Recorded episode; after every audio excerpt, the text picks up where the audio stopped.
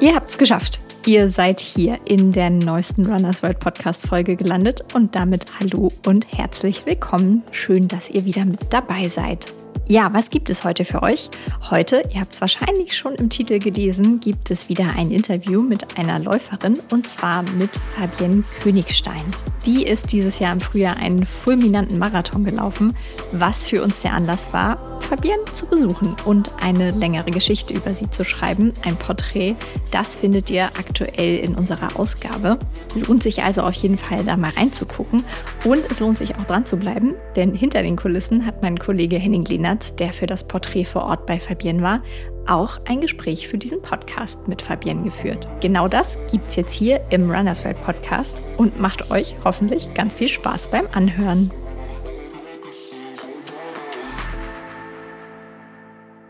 Du hattest ja dann zwischen der OP und dem ersten Dauerlauf, nee, quasi, du das hattest nach, genau, ja. nach, nach, nach der Geburt und deinem ersten Dauerlauf, der eine halbe Stunde dann so war, oder im ersten halbstündigen Dauerlauf bis zum bis zur Marathon-Bestzeit, ähm, eine halbe, ein, halben, ein halbes Jahr nur, sechs Monate. Wie, wie war da der Weg? Wie, wie schafft man das auch vom, vom Kopf her dann zu wissen, okay, ich bin vor sechs Monaten gerade mal eine halbe Stunde gejoggt und jetzt äh, will ich dann plötzlich 42 Kilometer laufen und war die Bestzeit eigentlich geplant oder wolltest du nur unter 2,30 laufen oder nur die Olympiadom angreifen? Ja, also im Nachhinein ging es echt wahnsinnig schnell. Also eine 2,25 war immer ein Karriereziel von mir, aber dass es halt jetzt schon fällt, ähm, hätte ich selber nicht gedacht. Ja, der Weg dahin ist, äh, hat mich quasi über Kenia geführt. Ähm, da war ich schon etliche Male im Höhentrainingslager und da waren wir im Januar, Februar dann mit meinem Mann, der ja auch mein Trainer ist, und der Kleinen sechs Wochen.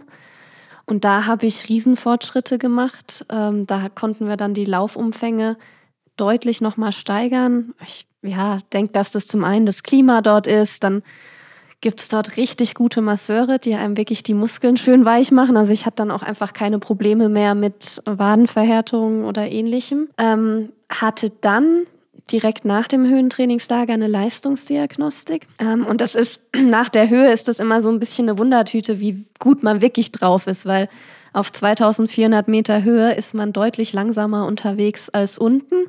Und die Frage ist halt immer, wie langsam. Das ist komplett individuell. Genau, und dann war die Leistungsdiagnostik schon extremst gut. Also so, dass ich dann von meinem weiteren Trainingsplan, als dann die Zeiten drin standen, was halt die Leistungsdiagnostik quasi dann äh, gesagt hat, ziemlich Respekt hatte. Und da schon das erste Mal dachte so, boah, wie, wie soll ich denn das schaffen? Warst du da so fit wie nie quasi dann? Also ähnlich fit wie zu meinen besten Zeiten. Okay. So im, im anaeroben Bereich war ich noch schlechter, ja, aber das ja, hatten wir halt auch nicht trainiert. Ich hatte bis Klar. dahin wirklich nur Grundlage ja. gemacht. Und es war dann klar, dass ich halt im März, April da dann quasi qualitativ hochwertiges Tempotraining auch draufsetze und habe dann schon so ein paar Wochen gebraucht, bis ich diese Zeiten, die die Leistungsdiagnostik quasi ausgespuckt hat, auch einfach vom Bewegungsapparat herlaufen konnte. Ne? Du musst es einfach auch erstmal dann wieder so schnell, ähm, ja, auch muskulär können. Aber ich kam dann echt ins Rollen, habe mich da von Woche zu Woche gesteigert, ähm, bin dann mit einem Halbmarathon in Frankfurt eingestiegen, den ich aber mehr so als Trainingslauf gesehen habe, ähm, weil ich es einfach, ja, genieß, da mit Startnummer zu laufen. Ich mache viele Trainingseinheiten allein und im Wettkampf ist es so viel leichter, dann ähm, das Tempo zu gehen als alleine im Wald. Ähm, dann waren die deutschen Halbmarathonmeisterschaften schon ziemlich stark mit einer 1.11.59 und dem dritten Platz. Dann bin ich äh, in Paderborn beim Osterlauf noch eine Bestzeit über 10 Kilometer gelaufen. Und ich bin so vom Typ her wirklich der Langstreckenläufer. Also ich nehme unheimlich viel von meiner Unterdistanzleistung mit. Mhm. Was bist du da gelaufen dann? Eine 32, 36. Ui, okay, ja. Ja, dann habe ich mich halt wirklich einfach getraut, die 42 Kilometer zu laufen. Mhm. Ich weiß, dass zum Beispiel Thema Verpflegung, was ja für viele etwas ist, was sie wirklich lang trainieren müssen, mhm. das ist für mich kein Problem, weil ich da einfach einen super Magen habe und das gut vertrage. Die ja, Carbon-Schuhe sprechen für sich. Also der Stimmt, Meter die gab es bei deinem letzten Marathon nee. auch noch nicht, ne? Genau. Also ich fand schon auch beim Halbmarathon, man fühlt sich halt extremst stark am Ende ja. mit den Schuhen noch. Und ich war aber auch da, da habe ich gedacht, das ist echt ein wichtiges Learning, mal zu sehen, wie, wie ich die Schuhe bei 42 Kilometer halten kann. So was passiert da am Ende? Mhm. Du gehörst ja damit dann so zu der äh, Riege an Frauen, die nach der Schwangerschaft oder nach der Geburt ihres Kindes oder ihrer Kinder wirklich zu, zur Höchstform quasi aufgelaufen sind. Glaubst du, dass es da sowas, dass es da einen Zusammenhang gibt zwischen der, also zwischen der Muttersein und dem Hochleistungssport, also dass man im Zweifel dadurch nochmal profitiert, dass das ja einfach einen beflügelt? Ja, ich denke schon, dass es mental einem mental, ja. mental einem okay. hilft. Ja, ich bin deutlich gelassener, aber dadurch einfach sehr viel stärker. Früher war ich zu verbissen oft, ähm, habe mir viel zu viel Druck gemacht, habe eher wahrscheinlich äh, im Training als einen Ticken zu viel rein investiert. Und mittlerweile hält sich das super die Waage, dass ich die Reize, die ich setze, auch regenerieren kann. Ähm, muss ich ja auch. Ich kann mich gar nicht mehr so fertig laufen wie noch früher, weil wenn ich zu Hause komme, bin ich Mama. Und die Kleine, wenn sie mich sieht, das ist egal, ob ich eine halbe Stunde entfernt, also weg war oder wahrscheinlich einen ganzen Tag. Für sie ist es eine Ewigkeit. Dann will sie erstmal mit der Mama kuscheln und will ich dann natürlich auch. Aber da ist dann nichts mit, ich komme heim und hau mich jetzt erstmal aufs Sofa oder so. Mhm.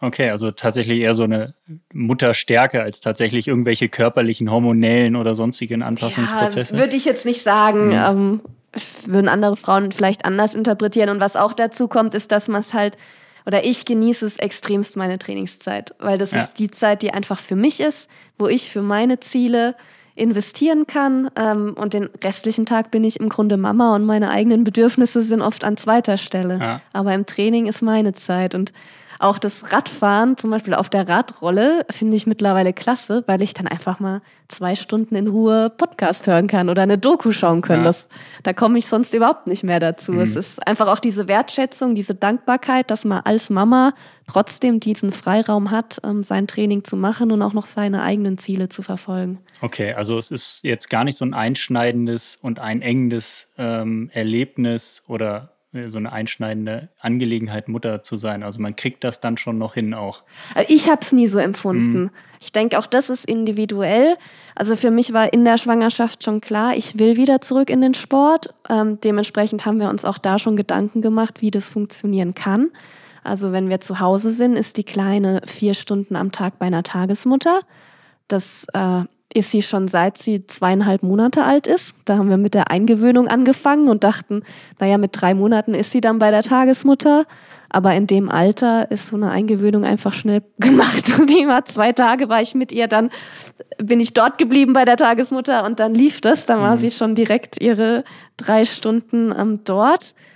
Ja, auch, auch dann so Thema Stillen. Ich habe gestillt, ich habe dann aber auch früh schon Milch abgepumpt. Mhm. Und ich hatte das Glück, dass meine Kleine das ziemlich egal war, ob sie aus der Flasche getrunken hat oder an der Brust. Und dadurch hatte ich natürlich auch den Freiraum, frühzeitig auch schon mal drei, vier Stunden weg zu sein, weil mhm. ich wusste, naja, sie trinkt dann die Flasche und ist versorgt. Und die Zeit, die die Kleine dann bei der Tagesmutter ist, nutzt du dann fürs Training oder kümmerst du dich da um dich und du nutzt die Zeit, die dein Mann dann zu Hause ist mit der Kleinen? Nee, also mein Mann hatte jetzt das letzte halbe Jahr Elternzeit, das war natürlich ähm, klasse, ähm, aber der arbeitet auch viel wissenschaftlich. Also oft ist dann vormittags so, wenn die Kleine bei der Tagesmutter ist, dass ich mein Training mache und er macht was für seine Wissenschaft, ähm, außer jetzt bei Tempotraining-Einheiten, da ist er mit dabei oder bei Longruns ähm, begleitet er mich mit dem Fahrrad. Ähm, genau, und die zweite Trainingseinheit übernimmt dann er oder mal meine Mutter. Ähm, wie gesagt, also letztes Jahr hatte er eben auch noch Monate, wo er in der Klinik gearbeitet hat.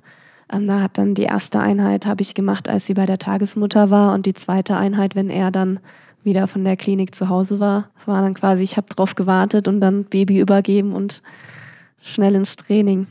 Ja, ich habe es ja heute auch so ein bisschen erlebt. Wir haben zwar heute ja auch sehr viele Fotos gemacht für die Geschichte im Heft, aber die Kleine ist ja auch total pflegeleicht. Also zumindest am heutigen Tag hatte sie jetzt keine Probleme, irgendwie von anderen Leuten mal bespaßt und betreut zu werden. Das ist, glaube ich, auch ein ganz, ganz großer Vorteil, wenn, wenn das Kind dann auch mitspielt. Das ist wahrscheinlich auch nicht immer der Fall. Nee, also ich bild mir natürlich ein, dadurch, dass es halt frühzeitig wir sie immer schon abgegeben haben, dass sie so ist, aber es ist wahrscheinlich auch nur die halbe Wahrheit. Ähm, jedes Kind hat so seinen eigenen Kopf und seine eigenen Bedürfnisse.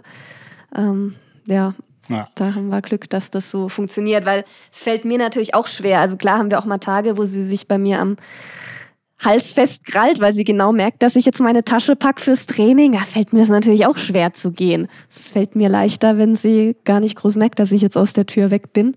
Aber ich weiß, dass selbst an Tagen, wo sie klammert, wenn ich erstmal weg bin, dann ist auch gut. Dann. Ja, kommt wahrscheinlich, also hängt wahrscheinlich dann auch sehr von der eigenen Entspanntheit ab. Ne? Also wenn, wenn du das als Mutter dann vorlebst, dann überträgt sich das vielleicht auch aufs Kind. Und genau, und ich weiß halt, eher, wenn ich halt zu Olympia will, dann muss ich jetzt mein Training machen. Ah. Also ich glaube, in dem Moment, wo sie sprechen kann, wird es wahrscheinlich auch noch mal schwerer, wenn du sagst, na Mama, bleib. Aber ähm, ja, noch ist nicht mehr zu hören als Wow, Wow und irgendwelche komischen Geräusche, Geräusche, die ich nicht verstehe zumindest. Aber du wahrscheinlich als Mutter auch noch nicht, ne? Also, nee, ja. außer Wow, Wow und Mama. Ja. Aber Mama sind momentan viele Gegenstände, das bin nicht nur ich. Das ist echt gut. Das ist echt gut. Zumindest so in meiner Blase warst du dann nach dem Hamburg-Marathon tatsächlich irgendwie in aller Munde. Also es war tatsächlich so eine Geschichte, die sich, worauf sich viele gestürzt haben. Äh, viele Medien, äh, neun Monate nach der Geburt ihrer Tochter läuft sie Marathon-Bestzeit. Ähm, hast du diese mediale Berichterstattung erwartet? Ähm, nach dem Sieg? Also war dir klar, okay, das ist jetzt schon irgendwie besonders, dass man so schnell wieder so schnell wird? Oder ähm, hat dich das überrascht, das Interesse an deiner Person und an der Geschichte eben? Ich glaube, das Interesse an der Geschichte weniger, weil das Thema Schwangerschaft und Vereinbarkeit von Familie und Leistungssport momentan einfach, ja, finde ich, viel, ja, viele Reportagen dazu gibt. Dass es dann halt so eine Welle gibt, das hätte ich auch nicht gedacht. Natürlich, das hat mich auch ein bisschen vielleicht überfordert äh, in den ersten Tagen, weil halt doch so viele Anfragen kamen. Aber ich finde es schön, weil ich bin ja auch Athletensprecherin, Athletenvertreterin und das Thema ist natürlich auch dann meine eigene Herzensangelegenheit und ich hoffe, dass sich da in den nächsten Jahren einiges für die Athletinnen verbessert, weil aktuell gibt es da keine Strukturen, die einen irgendwie unterstützen von Verbandsseite, ähm, wenn man während der sportlichen Karriere ein Kind bekommen will. Und ich hoffe, dass ich das noch ändern kann, solange ich Athletensprecherin bin. Okay, war, war das auch ein Grund, dass du das quasi so vorleben wolltest, dass du zeigen wolltest, hey, ich, ich, ich zeige euch, das geht? Äh, das, also der Wunsch während der äh, Profisportkarriere schwanger zu werden? Der Wunsch vielleicht ja. Ich habe natürlich dann einiges an Austausch mit anderen Athletinnen, die schon gezeigt haben, dass es möglich ist, mhm. mit ah, ja, als okay. Mutter auch wieder zurück in den Sport zu kommen. Vielleicht eher so, dass ich einfach diese vielen Vorbilder hatte ja. und auch wusste, das ist prinzipiell mal kein Hindernis. Ja. Konntest du da jetzt auch schon Wissen weitergeben? Also kamen jetzt andere Frauen auf dich zu und haben ge gefragt, hey, wie hast du das gemacht? Oder ich bin jetzt in der Situation. Ja, doch, auf Instagram habe ich schon ja? die ein oder andere Läuferin dann. Ja, ja da antworte ich auch immer gerne. Okay. Und cool. versuche Tipps zu geben. Aber letztendlich ist es auch individuell. Ich habe das aber selber gemacht. Ich habe einfach mit mehreren Frauen gesprochen, wie die das so gemacht haben. Das gibt dann auch ein bisschen Sicherheit. Man bekommt Ideen, wie man das organisieren kann. Dann das Leben mit Kind. Mhm. Du, du hast den Verband angesprochen und dass es da keine Strukturen, keine Förderungen gibt, die ja auf eine Mutter, Profisportlerin, die ein Kind bekommt und ein Kind hat, irgendwie äh, ausgerichtet sind. Was würdest du vorschlagen? Was sind da Möglichkeiten, um die Situation für Frauen wie dich zu verbessern, zu vereinfachen? Also es betrifft ja nicht nur den Leichtathletikverband, ich denke da eher sportartübergreifend. Ja. Also zum einen transparente und verbindliche Regularien, ähm, dass man weiter im Bundeskader verbleibt und wie man vielleicht auch wieder als Mannschaftssportler dann zurück in eine Nationalmannschaft kommt. Da habe ich es als Läuferin ja doch relativ einfach, sage ich mal, weil die Normen sind da. Ich bin nicht abhängig davon, ob jetzt ein Bundestrainer, Bundestrainerin mich aufstellt oder nicht. Ähm, auch dann Unterstützung von der Sporthilfe, dass die gesichert ist während der Schwangerschaft und auch in der Zeit danach.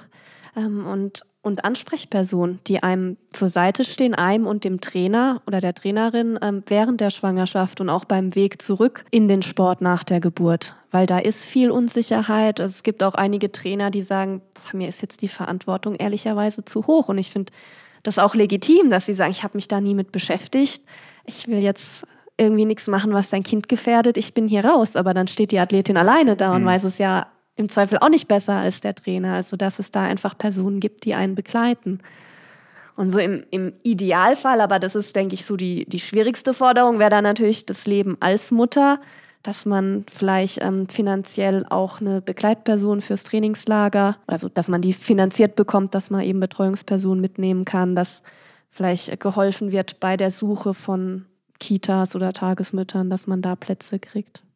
Das gibt es alles momentan nicht. Also man ist nee. da quasi völlig, als, als ob du ein Kind hast oder nicht, das interessiert letztlich niemanden. Stand jetzt. Stand jetzt, ja. Okay, das ist natürlich dann tatsächlich krass. Und wenn du die, die Leistung dann nicht bringst, also wenn du schwanger bist und dann ähm, nach der Geburt nicht so schnell wie du jetzt wieder dann ein Rennen absolvieren kannst, dann bist du quasi dann auch aus dem Kader raus und die Förderung ist auch dahin. Genau, also man hängt da ein bisschen an der Gunst einer dann der entscheidenden Person Krass. ab. Ähm, ja. Die Sporthilfe hat es jetzt so gelöst, dass sie durch ihre Comeback Stronger Fördertöpfe, die sie haben, die eigentlich für verletzte Athleten gedacht sind, die zurück wieder sind auf dem Weg im Comeback und halt auch aus der Förderung rausgefallen sind, um die zu überbrücken, dass sie damit jetzt als auch schwangere Athletinnen mit finanzieren. Aber ich finde das auch das falsche Signal, dass man ja. dann die Schwangeren in den Topf wirft mit den Verletzten. Ja, so ja. Und es ist halt auch da nicht transparent. Ne? Das muss dann wieder vorgeschlagen werden vom eigenen Verband. Du weißt einfach nicht, ja. ähm, wie es finanziell aussieht, wenn du dich entscheidest, äh, ein Kind zu kriegen in deiner sportlichen Aber Karriere. dir war es das Risiko, Risiko in Anführungsstrichen, äh, trotzdem wert. Also du wolltest das und hast gesagt, okay, ähm, egal wie die Förderung dann aussieht oder ausbleibt, ich mache das trotzdem. Da stellt sich mir dann die Frage, wie, wie bist du überhaupt dann aufgestellt? Ähm, wie, wie bekommst du mit deinem Mann und jetzt auch mit deiner Tochter dein Leben finanziert? Wie sieht das aus? Ja, Weil also bis kurz bis 2020 hast du ja auch noch studiert, Molekularbiologie. Ich glaube, du hast einen Master. Genau, Ziemlich ja. Ziemlich guten auch noch. 1,2 habe ich irgendwo gelesen. Ja, das Wikipedia ist sehr detailliert. Stimmt das? Ich habe das nie okay. geschrieben. Ich ah, okay, weiß gar krass. nicht, wer das war, aber ja, Okay, stimmt. genau. Ich habe es tatsächlich bei Wikipedia nachgeschaut und dachte so, okay, 1,2. Ich werde es hier mal in den Podcast reinbringen. Vielleicht sagt sie, stimmt gar nicht. Ich habe keine Ahnung, irgendwas anderes studiert und hatte eine 4,0. Aber okay, Molekularbiologie 1,2, das ist ja auch schon das hast du wahrscheinlich auch nicht so nebenbei gemacht. Also das klingt auch nach einem sehr anspruchsvollen Studium. Genau, den Bachelor hatte ich in Regelstudienzeit, den Master, da habe ich mir dann mehr Zeit gelassen, ja. aber es war schon eine Erleichterung, als der dann abgeschlossen ja. war. Und ich sehe das auch mit einem Faktor in meiner Verletzung, weil das harte Training kriegst du irgendwie noch in den Alltag unter. Und was aber halt hinten runterfällt, ist die Regeneration oder ja, dann, ich sag mal, das Yoga oder die Mobilitätsübung, die man einfach braucht, um Verletzungsprophylaxe zu ja. machen, weil der Läufer im Zweifel macht halt noch seine Kilometer am Tag und alles andere nicht. Ähm, genau. Ja, aber die, die Förderung, und, also wie, wie genau, lief das finanziell, währenddessen? Also klar, als Student ähm, lebt man auf sehr schmalem Fuß. da hat es sportlich gepasst. Also auch, auch die Sporthilfe fördert ja speziell noch ähm, Studenten. Ähm, die Jahre mit Verletzungen und Schwangerschaft hat dann mein Mann die Familie quasi ernährt. Okay. Und jetzt dieses Jahr ist es auch noch so, wobei ich jetzt natürlich nach dem starken Hamburg-Marathon schon ähm, ein bisschen wieder was an Prämien quasi verdient habe und hoffe auch nächstes Jahr dann wieder in den Bundeskader oder in den Bundeskader werde ich kommen, aber auch in die Sporthilfeförderung und dann werde ich ab nächstem Jahr auch wieder den Beitrag in die Familienkasse leisten. Also für mich war das ähm, vielleicht an der Stelle auch wirklich einfach ein Faktor des Stolzes. Also ich finde es schon schwierig, wenn man einen abgeschlossenen Master hat und eigentlich jetzt groß Geld verdienen könnte, dann zu sagen, nee, ich bin finanziell von meinem Mann abhängig, ähm, obwohl ich ja trotzdem meine quasi 40 Stunden oder mehr Woche habe. Ähm, aber den Stolz habe ich geschluckt, weil ich den Sport liebe und äh, mir deswegen auch nicht selbst im Weg stehen wollte und habe es dann akzeptiert und bin so glücklich. Cool. Und äh, die Möglichkeit oder die Option, neben dem Sport zu arbeiten, jetzt machen ja einige, die tatsächlich, ich denke jetzt an Richard Ringer zum Beispiel, der müsste ja nicht nebenbei arbeiten, tut es aber trotzdem. Ähm, Wäre das eine Option für dich, da hm, halbtags oder mit ein paar Stunden in der Woche in dem Job? So, als Mutter. Na, achso, ja, das kommt ja noch dazu. Nee. Siehst du, ich, das habe ich jetzt schon wieder vergessen. Aber auch so wollte ich mich nicht ja, binden, ja. weil ich genieße es, die Flexibilität zu haben. Ich jederzeit ins Trainingslager zu fahren. Also ja. es ist jetzt auch eigentlich kein weiteres Trainingslager geplant, aber wenn wir jetzt äh, in Karlsruhe wieder vier Wochen lang 30 Grad und mehr haben, dann werde ich kurzfristig sagen, nö, und ich fahre jetzt entweder zu den Schwiegereltern, die sind weiter im Norden, da ist es meist auch kühler, okay. oder halt doch noch mal hier nach Voromö ja. oder Ja, und das ist ein, ist ein guter Punkt. Lass uns mal über das Trainingslager hier sprechen. Also wir sind ja, ich habe es eingangs erwähnt, vor Romeu in den Pyrenäen auf 17, 1800 Meter Höhe. Genau. Und ähm, Höhentrainingslager, du warst ja schon in, in Kenia auch. Ähm, wie ist das im Vergleich hier in, in Fort Romeu? Essex hat hier ja, verrat du mal, was Essex hier quasi aufgebaut hat. Genau, das Jojo Camp. Ähm, quasi Jojo ist so der Peak, ähm, der Gipfel im Japanischen ähm, ja, hat quasi ein großes Haus angemietet ähm, für alle Essex gesponserten Athleten, Athletinnen, die hier dann quasi, wenn sie das möchten, äh, wohnen können und sich quasi auf ihre Wettkämpfe vorbereiten können. Das muss man sich vorstellen wie zwei große WGs. Also man teilt sich dann ja Küche und großen Wohnraum, aber eigentlich hat jeder so sein eigenes Schlafzimmer mit Bad. Bei mir ist jetzt speziell die Situation, dass sie dachten, naja, eine Athletin mit Baby da ins Camp, ob das nicht die Regeneration der anderen stört, ähm, haben dann netterweise, das rechne ich ihnen echt hoch an, weil es halt nach wie vor einfach irgendwie eine Seltenheit ist, wenn man als Mama auch Leistungssportlerin ist, haben sie ein Apartment direkt neben dem Camp ähm, für mich gemietet, wo ich dann untergekommen bin mit Mann und Baby und wir aber halt jederzeit äh, drüben im Camp auch willkommen sind und mal Hallo sagen und vielleicht mal zusammen irgendwie Abendessen oder so. Okay, ja, also es ist auch wirklich direkt nebenan. Also gerade lief hinter dir, wir nehmen in deinem Apartment auf und hinter dir durch die Glastür lief gerade Simon Boch vorbei, der auch Essex-Athlet ist und nebenan äh, untergebracht ist. Also das ist alles sehr zentral hier. Ähm, aber wie, wie, kam Essex auch auf die Idee, das, das hier zu machen? Kannst du da so ein bisschen die, die Idee dahinter beschreiben? Habe ich sie nie so direkt gefragt, weil ich direkt überzeugt war von der Idee und dachte, ja, ist voll logisch. Ähm, viele mm, Ausrüster haben ja mittlerweile auch ihre professionellen Teams, mhm. also dass sie sogar Trainer und Ärzte, Physios unter Vertrag nehmen. Ähm, Essex hat die Lösung gewählt, dass es hier eben quasi die Teambasis gibt. Ähm, ist auch echt toll, da mal in Kontakt zu kommen mit den anderen Essex-Athleten, auch international. Also wenn ich in Kenia bin, bin ich doch oft einfach mit den deutschen Läufern zusammen. Und so ist einfach mal spannend zu sehen, wie ja, dann eine Eilish McColgan trainiert oder eine Jill äh, aus, aus Holland. Ähm, ja.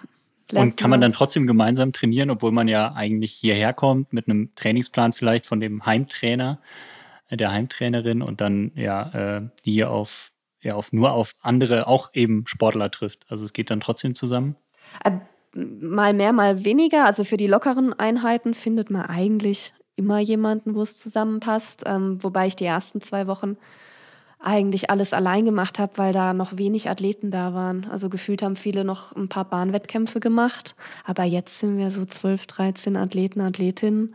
Wenn man da offen ist und fragt, hey, wer macht was, ähm, findet man schon jemanden. Und ich glaube, gerade die, die Männer machen als auch die Tempoeinheiten zusammen bei uns jetzt Eilish und Jill, die ich angesprochen habe, die waren halt jetzt beide erstmal noch verletzt. Mhm. Ähm, da gab es dann, wenn mal eine Spinning-Einheit zusammen.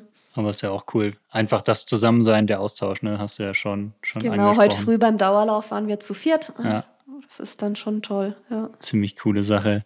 Wie, ähm, ist das denn? Müsst ihr dafür was bezahlen? Also es ist ja immer so ein Thema Sportförderung. Dann haben die einen haben nur die Unterstützung vom Verband, die anderen haben einen guten Vertrag mit eben ihrem Ausrüster, in deinem Fall eben Essex.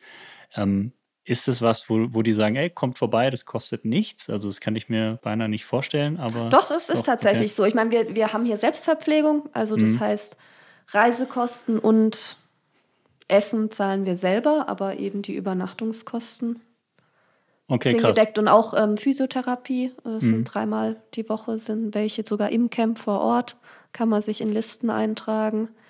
Klar, ich meine, Essex hat ja auch ein Interesse daran, dass wir Essex-Athleten ähm, gute Leistungen bringen bei der WM, dass wir uns für Olympia qualifizieren, finde ich es eigentlich einen logischen Schritt zu sagen, komm, wir nehmen ein bisschen Geld in die Hand und machen hier eine Basis für die Athleten und Athletinnen. Ja, ja, irgendwo, genau, irgendwo muss das Geld für die Sportförderung eben auf jeden Fall herkommen. Genau, aus eigener Tasche ist halt schwierig als Sportler, wenn man nicht zu den aller, aller, allerbesten der Welt gehört und da Preisgelder abräumt. Preisgelder ja, beim, ist eh so ein Thema momentan. Und, und, Verband ist in Deutschland schwierig. Ja. Manchmal gibt es Förderung, oft ja. ist es so, dass du es im Vorfeld gar nicht weißt. Das heißt, du musst eigentlich erstmal davon ausgehen, dass du es selber zahlst. Freust dich dann halt, wenn im Nachgang doch noch Zuschuss kommt. Und aber wie ich so andere Länder höre, ist es dort teilweise noch schlechter. Also da ah, wird okay. schlichtweg gar nicht finanziert. Und ich glaube, die Lücke erkennen die ähm, Sportausrüster mhm. auch und versuchen die ein bisschen zu schließen. Ja. Von, vom, äh, von Seiten des Verbandes bekommst du da momentan was oder ist das erst für nächstes Jahr dann? Also wenn ich mich jetzt entschieden hätte, die WM zu laufen, dann hätte ich wahrscheinlich ähm, für St. Moritz, weil das ist jetzt so ja. das auserwählte Trainingslager für den Verband, ähm, hätte ich da auch Zuschüsse bekommen. Okay. Muss dann immer nach deren Pfeife tanzen. Klingt jetzt ja, negativer so als es ist. Also ja, Ende des Jahres ja. kommt quasi eine lange Liste ähm, mhm. mit Trainingslagermaßnahmen, die potenziell gefördert werden. Also ich denke, die Grundidee, dass halt die deutschen Läufer sich am selben Ort versammeln quasi, dass man da eben auch ein, ein Team ist, voneinander profitiert. Einerseits cool. Andererseits, ja, bin ich halt ein absoluter Kenia-Fan mit mhm. 2400 Meter Höhe und wenn das nicht draufsteht, sondern dann irgendwie Monte Gordo, was auf Sea-Level ist. Null. ja, ist dann die Frage, ob es dir das Geld dann wert ja. ist, wo ja oft dann auch dieses Fragezeichen dahinter steht. Also ein bisschen mehr Flexibilität wird man sich da schon wünschen. Oder mehr Mitspracherecht vielleicht, dass man im Vorfeld sagt, könnt ihr nicht die Trainingslagermaßnahme auch noch mit dazu aufnehmen oder so. Ja, ja und so bleibt es dann eben an den Ausrüstern oder Sponsoren hängen. Ja, spannendes Thema auf jeden Fall. Förderung immer, immer wieder was, wo man ja auf jeden Fall Meinungen zu findet und auch natürlich irgendwie Meinungen zu braucht, dass sich irgendwie mal was ändert in Zukunft im Zweifel, wenn man da eben konkurrenzfähige Athletinnen und ja, Athleten Ja, also gerade für uns Ausdauersportler ist halt die Höhe schon wichtig. So die Weltspitze trainiert in der Höhe. Ja. Ich bin auch der Meinung, dass das schon dazugehört, ja. wenn man äh, auch in die Weltklasse gehören will. Okay, ja, ich hatte mir hier tatsächlich die Frage aufgestellt und dann wollte ich als nächstes äh, stellen, wie wichtig sind solche Trainingslager denn letzten äh, Endes wirklich? Also du sagst enorm wichtig und ohne geht's nicht? Ja, würde ich schon so ja. sagen. Oder sagen wir mal, ohne geht's vielleicht nicht ganz so gut. Mhm. Ich würde jetzt abschließend gern noch über dein, dein Training als Ganzes sprechen, also so die Trainingsphilosophie, ähm, die du derzeit verfolgst. Du hast gesagt, du wirst von deinem Mann trainiert. Der war bis vor ein paar Tagen auch noch hier im Camp, musste dann abreisen. Deswegen war es jetzt auch alles so ein bisschen schwierig. Wer kümmert sich um die Kleine? Und ja, das sind halt dann die Herausforderungen, ähm, die man eben als Sportlerin hat, äh, die äh, mit, einer, mit einer kleinen Tochter unterwegs ist oder mit einem kleinen Sohn. In deinem Fall ist es eine Tochter. Ähm, wie trainiert er dich? Was ist so seine Philosophie? Kannst du die gut zusammenfassen? Also so als Einstieg würde ich sagen, dass Hamburg natürlich schon jetzt auch nochmal einen Einfluss hatte, ne? weil ich im Grunde viel Grundlage davor gemacht habe und gar nicht so viele Wochen mit Tempotraining und dann halt diese Zeit gelaufen bin. Also jetzt gibt es nur also noch Dauerläufe. So eine, ja, das auch nicht, aber sicher keine zwölf Wochen marathonspezifische Vorbereitung mehr mit Longruns und Intervallen dazwischen, weil Dadurch, dass ich mich auf einen Halbmarathon vorbereitet hatte, war bis eine Woche vor Marathon 25 Kilometer das längste, was ich am Stück gelaufen bin. Ich habe dann noch mal einen 30er gemacht. Aber dann stellt sich natürlich schon die Frage, ja, brauche ich dann 35 Kilometer Läufe, die mich sehr erschöpfen, wo das Verletzungsrisiko steigt, umso mehr Kilometer man läuft. Oder es stellt sich die Frage, was wäre drin gewesen, wenn du ein paar 35er gemacht hättest? Immer die Frage, was man, aber man geht ja als äh, Profisportler halt auch immer auf Messers Schneide. Ne? Das mhm, kann halt klar. auch der Ticken zu viel sein, wo dann schon wieder die Verletzungen anklopfen. Ja. Also ich habe halt auch viel gelernt. Also und wir haben auch nicht so viel Umfänge gemacht und werden jetzt auch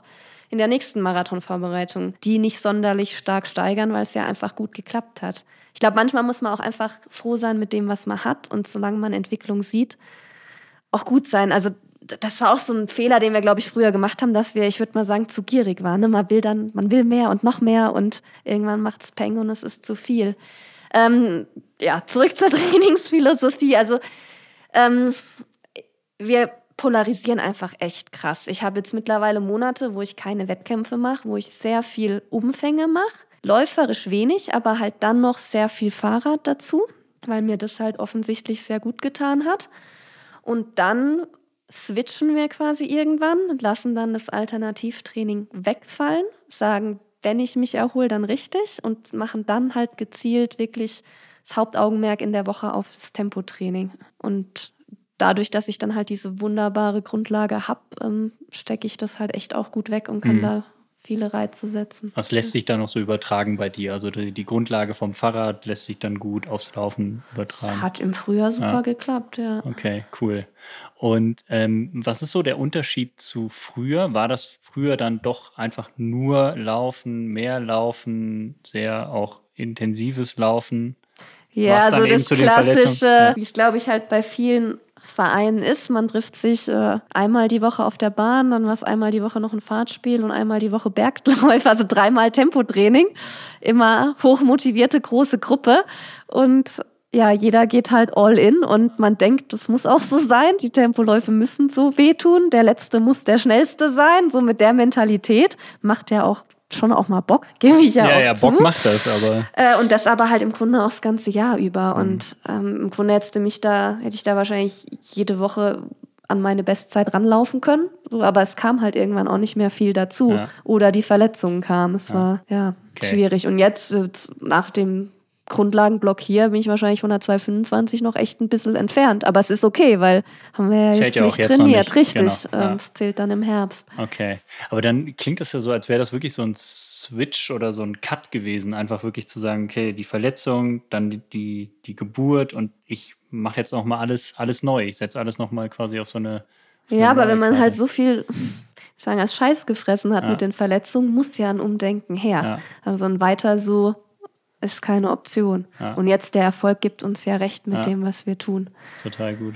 Ja. Und halt auch irgendwie halt eben meine Einstellung. Wie gesagt, früher habe ich immer gedacht, man muss komplett müde sein, wenn man gut trainiert hat. Also auch jeder Dauerlauf muss sich ja lohnen, dass man läuft so, ne? Und mittlerweile habe ich einfach ganz andere Sensoren, ne? Und kann auch mal entspannt laufen und weiß, hey, nee, wenn ich zwei Stunden auf dem Rad bin, da darf ich mich auch nach einer Stunde 50 noch gut fühlen und ja, ja, bin vernünftiger. Und, und, der Körper halt, ne? kann halt die Reize dann halt auch umsetzen und wird ja. dadurch stärker. Ja. Anders bist du halt in der Dauererschöpfung und ja, verbesserst dich schon auch. Ich meine, ich hatte ja auch meine Erfolge 2018, 2019, aber ähm, jetzt auch einfach der Blick mehr aufs Langfristige. Zu sagen, nee, ich will verletzungsfrei bleiben und Schritt für Schritt. Hm. Ja, klingt vernünftig. Du hast es eingangs erwähnt, Ziele dürfen trotzdem ambitioniert sein.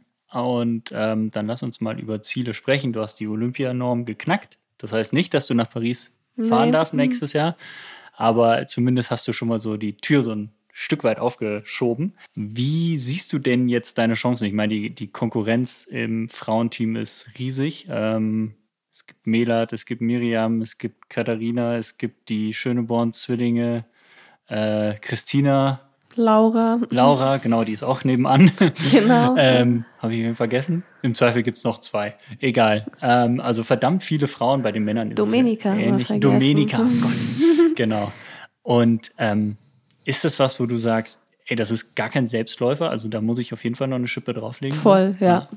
Ich fühle mich gar nicht sicher. Es kommt im Herbst ein verdammt schneller Berlin-Marathon, äh, wo, glaube ich, auch echt äh, fast alle dabei sind, die sich Chancen ausrechnen und ja, mal abwarten. Ähm, sieht so aus, dass wahrscheinlich Ende Januar 24 schon äh, nominiert wird. Das heißt, das Frühjahr 24 ähm, zählt gar nicht mehr in die Olympia-Qualifikation rein. Okay. Ähm, von daher ist dann auch nach Berlin noch Valencia der schnelle Marathon. Ja. Im Januar könnte man nach Japan, aber gibt es dann auch gar nicht mehr so viele Chancen. Okay, also Berlin. Aber ich will auch, also ich bereite mich jetzt auch vor, ist noch nicht so ganz klar, welchen Marathon mhm. ich laufe und hoffe, dass ich, dass ich dann meine eigene ja. Bestzeit auch nochmal schlagen kann. Ja. ja, wenn der Podcast rauskommt, ist es wahrscheinlich sicher und dann wird es hoffentlich auch Berlin sein. Drücke ich dir mal jetzt einfach die Daumen, weil das wahrscheinlich einfach das beste die, die, das beste Feld und die beste Möglichkeit dann für dich. Äh, genau, aber wie gesagt, selbst dann, wenn man unter den Top ja. 3 ist, kann man sich nicht sicher fühlen, weil genau. der Quali-Zeitraum läuft noch weiter. Genau, kann immer noch wer kommen. Was hast du denn, oder hast du eine, eine Zeit im Kopf, wo du sagst, okay, das traue ich mir zu und das muss ich wahrscheinlich auch laufen, um mich gegen die eben genannten Konkurrentinnen, auch wenn ihr in einem Team seid, aber es ist ja dann wahrscheinlich trotzdem eine Konkurrenz. Ja, ist es.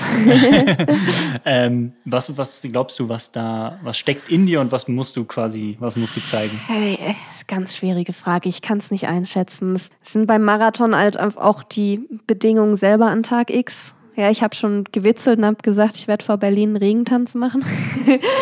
ist das dein Wetter? Nee, gar nicht. So. Ich glaube, also wenn es da, ich weiß, viele haben eher Angst, dass es zu warm wird. Mhm. Aber ich glaube, bei Regen, oh, ich finde das sehr eklig, bei Regen zu okay, laufen. Dann, ja. dann läufst du halt unter Umständen auch keine Olympianorm. Ja. Also die Bedingungen müssen stimmen und für die Zeiten müssen schon auch, musst du gesund durch die Vorbereitung kommen. Und ähm, ja, mein Gefühl sagt mir, wenn man, wenn man unter 2,25 läuft, dann ist man dabei. Aber letztendlich, mhm. you never know. Und mhm. ich habe mir jetzt so ein konkretes Ziel für den Herbst noch nicht gesetzt, weil ich schon auch einfach gucken will. Ich mache jetzt nächste Woche auch wieder eine Leistungsdiagnostik.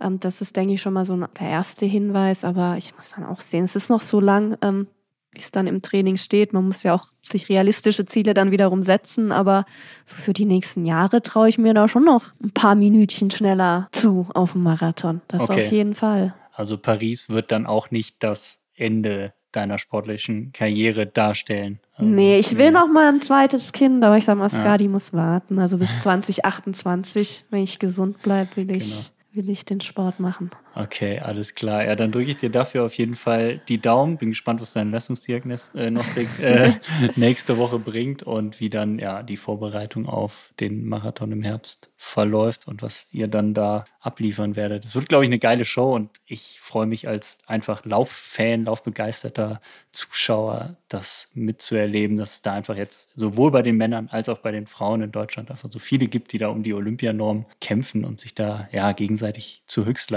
Pushen. Ich glaube, ohne diese Konkurrenzsituation wäre wahrscheinlich auch das Leistungsniveau nicht so da. Ja, das sehe ich auch so. Ja. Ich finde es auch cool, weil ich habe immer die Amis beneidet um ihre ja. Olympic Trials. Oh ja. Also bei das denen werden jetzt kommen. bei denen werden die Olympiatickets nicht nach der Zeit vergeben, ja. sondern es gibt Tag X und die schnellsten drei an mhm. Tag X. Das sind dann auch teilweise schwere Marathons mhm. ohne Tempomacher. Also es kommt einer Meisterschaft auch sehr viel ähnlicher. Die fahren und das erinnert in Berlin schon auch ein bisschen daran. Dann. Ja, es könnte, könnte dazu kommen, wobei man dann im Zweifel nochmal die Möglichkeit hat, einen nachzulegen, wie du schon meintest, Valencia. Genau, und ne? wir ja. werden wahrscheinlich dann, wird jeder seinen Tempomacher mit dabei haben ja. und so. Es wird ein Riesenfeld. Hier acht, acht Läuferinnen mit, mit jeweils zwei Tempomachern. Unter Umständen wird, könnte wird, das so kommen. Ja. Wird spannend sein. Okay, alles klar. Dann vielen Dank für deine Zeit und ich drücke dir auf jeden Fall die Daumen. Ja, ich habe zu danken, auch äh, dass Skadi hier so super betreut wird und ja, während des Tages. Ja, ja wer sich wundert, cool. dass hier gerade ja. niemand im Hintergrund irgendwie quengelt, äh, Skadi ist tatsächlich draußen mit dem Fotografen, mit dem wir hier sind. Danke, Daniel, unterwegs und äh, ja, geht spazieren. Die ist nicht scheu, was fremde Menschen angeht. Das ist echt cool. Ja, wird ja aber auch dauerbespaßt und ihr ja. wird jeder Wunsch quasi von den Augen abgelesen. das war auf jeden Fall einer der, der angenehmeren und echt unterhaltsameren anderen Termine, die ich so hatte in den vergangenen äh, Monaten und Jahren. Also das war, war ganz cool mit der Kleinen. Und auch natürlich mit dir. Vielen Dank. Gerne. So, auch wenn das jetzt schon nach Ende klang, stopp, noch nicht abschalten. Eine Sache habt ihr vielleicht vergessen, nämlich unseren Podcast zu abonnieren. Falls ihr das noch nicht gemacht habt, dann tut es sehr gern. Ihr verpasst dann die nächste Folge nicht, wenn sie rauskommt. Würde uns auf jeden Fall freuen, wenn ihr wieder mit dabei seid. Und es würde uns auch tierisch freuen, wenn ihr uns bewertet und uns viele Sterne da lasst, zum Beispiel bei Apple Podcasts. Okay, und damit ist die Folge jetzt auch wirklich zu Ende. Wir hören uns beim nächsten Mal wieder. Bis dahin, macht's gut.